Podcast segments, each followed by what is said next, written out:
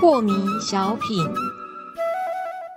张讲师您好，有一位听众朋友，他想请教讲师，他说啊，为什么站桩打坐的时候啊，要一动都不能动？那就是蚊子咬我，我也不能动吗？是这样吗，讲师？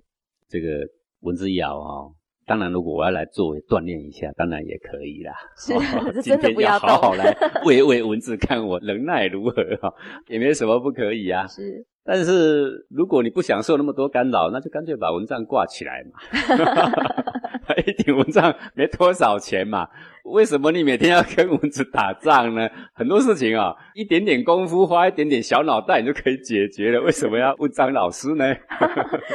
那么假设我真的在站桩的时候，真的就蚊子盯着我了，我就停了一下，我去打它行吧？可以，但是你要去试。嗯，当我动了之后，里面的气机就停下来了啊，就停下来了。对啊，但是如果不动的时候，你肯定要很忍耐，你会很烦，对不对？是。但是定力强的人，懂得关照内心的所有感受，让他跟风一样自由飘荡，让他自己来自己去，懂这种心法的人不多见，但是他也可以游游于其中啊。嗯我举一个小例子啦，以前我师父啊很穷很穷，在一个破茅庵里面呢，在修行啊，然后呢，这个没有什么收入嘛。然后都去这个菜市场捡那些人家拿掉的菜叶啊来吃嘛啊，然后晚上在这个破茅庵里面打坐，啊，你打坐通常都是这个一打，然后打到快天亮啊。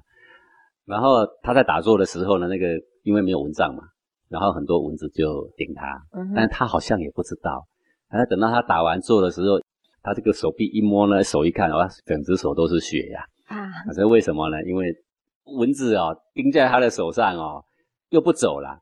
叮久了呢，那肉呢会肿起来嘛，肿起来就把它那个吸管给夹住了吧？是，夹住之后那个蚊子拔不走嘛。嗯哼，手一摸，整只手都是血。是，哎呀，就知道说哦，这个定力真是不是常人所及啊。不是常人呢，我做不到。哎呀，糟糕。不必学这个，挂个蚊帐比较快啊。